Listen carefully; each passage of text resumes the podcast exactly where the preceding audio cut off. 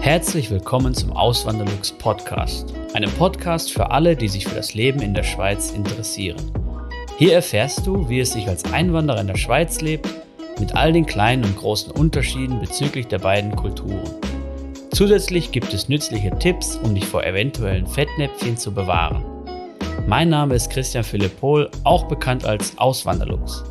Seit 2016 lebe ich in der Schweiz zusammen mit meiner Schweizer Frau und unserer gemeinsamen Tochter. Heute mit einem Video über Hamsterkäufe. Ja, Hamsterkäufe hat man jetzt gesehen oder ich habe es auch persönlich gesehen. Im April, Mitte April war ich das letzte Mal bei meinen Eltern in Deutschland. Und dann war ich dann auch mal einkaufen in einem Supermarkt dort.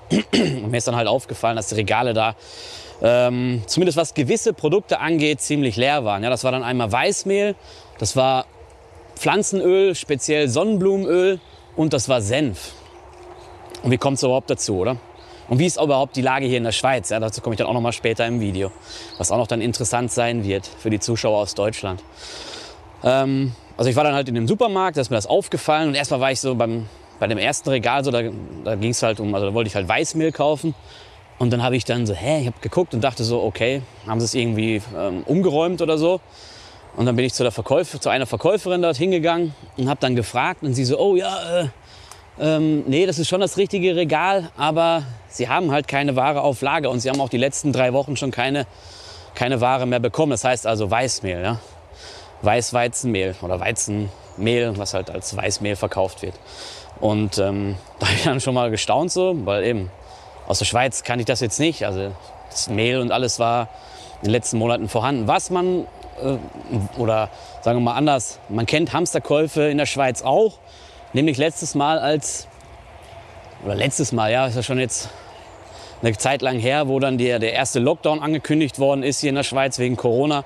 Da kam es dann auch zu Hamsterkäufen, ähnlich wie in Deutschland, Toilettenpapier, ähm, Weißmehl und äh, Nudeln wurden noch ganz ähm, kräftig gekauft, also Teigwaren im Allgemeinen. Und äh, daher kennt man das auch. Aber im Zusammenhang mit diesem Krieg in der Ukraine habe hab ich hier jetzt keine Hamsterkäufe festgestellt. Und interessant war auch ein, ein Beitrag von, ähm, vom Tagesanzeiger, meine ich, war das. Das ist eine große Tageszeitung hier in der Schweiz, aber in Zürich, Zürcher Raum allgemein so. Und da stand halt drin, dass die Detailhändler hier in der Schweiz keine erhöhte Nachfrage feststellen. Also eine minimal erhöhte bei Teigwaren, das stand in dem Artikel, aber ansonsten irgendwie nicht was Großes. So, ja. Ähm, und das fand ich halt noch interessant. Ja. Da habe ich erst gedacht, okay, vielleicht, vielleicht ist es so, die, die Schweizer verwenden nicht so sehr jetzt Sonnenblumenöl und mehr dann Olivenöl oder so. Und dann habe ich recherchiert und habe festgestellt, nein, das, also die, das Sonnenblumenöl oder, ja, ist eigentlich das meistverwendetste hier in der Schweiz. Und dann ist diese These halt nicht aufgegangen. So, das war mein erster Gedanke, so, wo, wie ich mir das halt erklären wollte, oder? Ähm, ja, und ist dann interessant, oder? Man, man hört dann, oder in Deutschland war es dann wahrscheinlich so, man hat Nachrichten erhalten, dass die Ukraine und Russland große Exporteure sind an Getreide und auch an, ähm, an Sonnenblumenöl. Wirklich ein, ein riesengroßer Anteil des, Export, des Exportes weltweit betrachtet kommt aus diesen beiden Ländern. Ja? 51 Prozent des exportierten Sonnenblumenöls kommt aus der Ukraine und ich meine 21 Prozent oder 27, nein, Entschuldigung, 27 Prozent aus Russland. Das ist natürlich jetzt ein riesiger, riesiger Batzen an diesem Exportmarkt. Oder was man natürlich jetzt noch nicht weiß durch diese Zahlen, wie hoch ist denn der Anteil dieser beiden Länder an den Importen in zum Beispiel Deutschland oder der Schweiz? Ja? Zur Schweiz habe ich dann Zahlen gefunden, zu Deutschland leider nicht. Ja? Ähm, die Schweiz zum Beispiel hat 20 Prozent oder deckt 20 Prozent ihres Bedarfs durch eigene Produktion an Sonnenblumenöl und der Rest wird aus verschiedenen Ländern importiert, zum Beispiel aus Tansania oder Argentinien, also sprich sogar von mehreren Kontinenten. Und es gibt auch noch diverse andere Länder. Ähm, das heißt, der, der, der Import ist breit diversifiziert, was ja auch immer wichtig ist, oder? Man soll ja nicht alle Eier immer in einen Korb legen, wenn man das so so sehen möchte. Ja? Ähm, was dann auch für, fürs Vermögen zum Beispiel gilt, das gilt natürlich dann auch in anderen Bereichen des Lebens. Und in Deutschland ist es dann so, dass nur 6% des eigenen Bedarfs im Land produziert wird, also oder angebaut wird von diesem diesen Sonnenblumenkernen und die dann zum Öl gepresst werden. Oder wo dann das Öl rausgepresst wird. Und das ist natürlich erstmal schon mal ein viel kleinerer Anteil jetzt als jetzt die Schweiz. Nur ich habe jetzt wirklich, ich habe ich hab breit recherchiert und habe wirklich verschiedenste auch, ja, ich habe hab die Quelle auch gefunden. Das Problem war, diese Quelle, die will, die will Geld haben, damit man die Daten sehen kann. Das heißt, ähm, das konnte ich, das, das hätte ich jetzt nicht machen können, ja.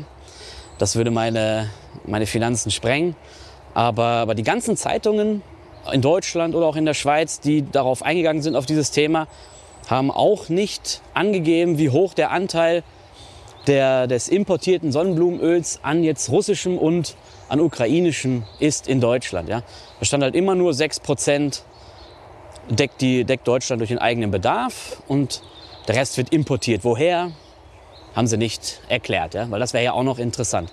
Wenn man jetzt feststellen würde, dass zum Beispiel wie in der Schweiz nur rund 10% des Öls, äh, des Sonnenblumenöls aus der Ukraine kommen, ja, dann ist das Drama dann schon nicht mehr, nicht mehr so groß. Ja? Ähm, und noch ein anderer Gedanke, der mir gekommen ist, eben, die Schweizer lesen ja auch die Zeitung und kriegen das natürlich auch alles mit in den Nachrichten, dass es, dass es äh, zu Preissteigerungen kommen wird und dass es eine Verknappung geben wird, höchstwahrscheinlich an gewissen Waren. Ähm, aber sie sind da irgendwie besonnener. Ja?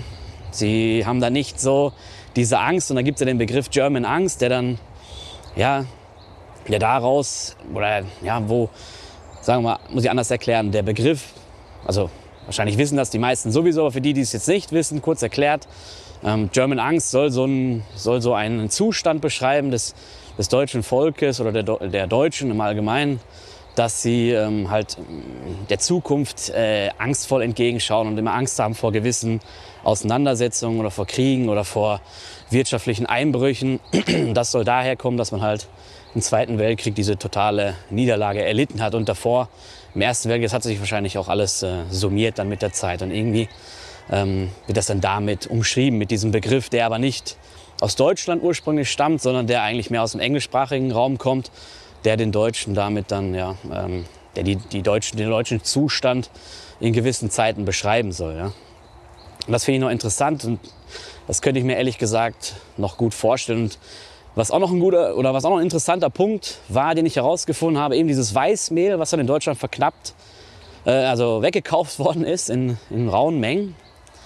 Ähm, da besteht überhaupt kein Mangel in Deutschland. Der Bedarf wird zu 125 Prozent gedeckt. Zumindest war das in den letzten Jahren so. Die Quelle verlinke ich gerne in der Videobeschreibung, könnt ihr mal reingucken. Wirklich ein interessanter Artikel von so, einem, ähm, von, so einer, äh, von, so einem, von so einer Internetseite, die sich um so Agrarsachen halt kümmert und, oder die das thematisiert. Und wirklich, es war noch, ähm, war noch äh, aufschlussreich. Ja? Und das Interessante war dann, da wo ein großer Importanteil liegt, das ist das Getreide ähm, Hartweizen und Roggen meine ich auch noch. Und Hartweizen, das braucht man zum Beispiel für Teigwaren. Ja?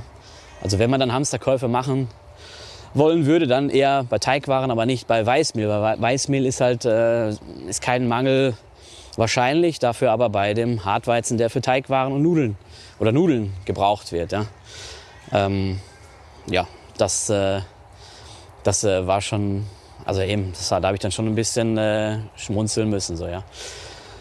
Ähm, ja, das war es jetzt zu dem Thema. Also eben hier in der Schweiz kann man keine Hamsterkäufe erkennen. In Deutschland ist es wohl anscheinend immer noch so. Zumindest höre ich das so aus. Oder höre ich das von euch, so von Instagram und ähm, per Direct Message halt.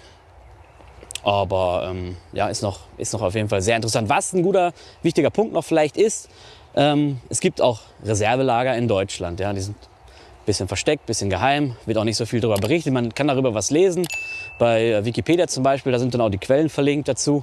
Aber so wirklich offengelegt wird das ja alles nicht, wie viel zum Beispiel vorhanden ist und wie lange die reichen würden. Aber es sollen große, große Lager sein. Die Schweiz hat auch so Pflichtlager an gewissen ähm, Waren, die halt wichtig sind.